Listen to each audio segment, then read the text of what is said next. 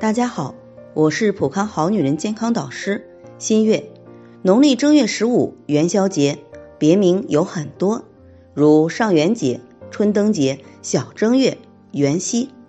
在这一天，人们喜欢以赏月、猜灯谜、吃元宵、耍灯笼、耍狮子、踩高跷、划旱船、扭秧歌、打太平鼓等为我庆生，场面喜庆，热闹非凡。河南有舞狮前来助兴。河北有景静的拉花，山西挂灯花，江西唱元宵歌，湖北有关帝庙庙会，福建给嫁女送灯，安徽有荡秋千、挑灯笼、撂火把三大习俗。每个地方都有不同的习俗，但是元宵节对于咱们中国人来说，那可是一年中最热闹团聚的日子。元宵节民俗活动有很多，其中吃元宵是必不可少的。不过元宵虽好，可不要贪玩哦。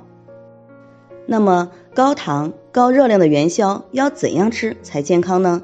第一，早餐不宜食用，早餐吃元宵很容易出现消化不良，而导致泛酸、烧心等情况，影响一天的工作和生活。第二，每顿一两个就好，最好别把元宵当正餐，特别老人、孩子及三高人群。在吃元宵的同时，不能再吃其他高糖的食品，还要减少其他主食的摄入。一般来说，吃三个元宵就要减去半两主食，而且吃完最好活动一下。第三，喝点汤促消化，即是民间所说的元汤化元食。不过喝汤一定要注意，别再往汤里加糖哦。元宵寓意着阖家团圆、和睦美好。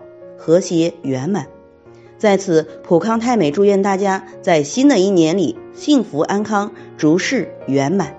在这里，我也给大家提个醒：您关注我们的微信公众号“普康好女人”，普黄浦江的普，康健康的康，普康好女人添加关注后，点击健康自测，那么您就可以对自己的身体有一个综合的评判了。健康老师会针对您的情况。做一个系统的分析，然后给您指导意见。这个机会还是蛮好的，希望大家能够珍惜。今天的分享就到这里，我们明天再见。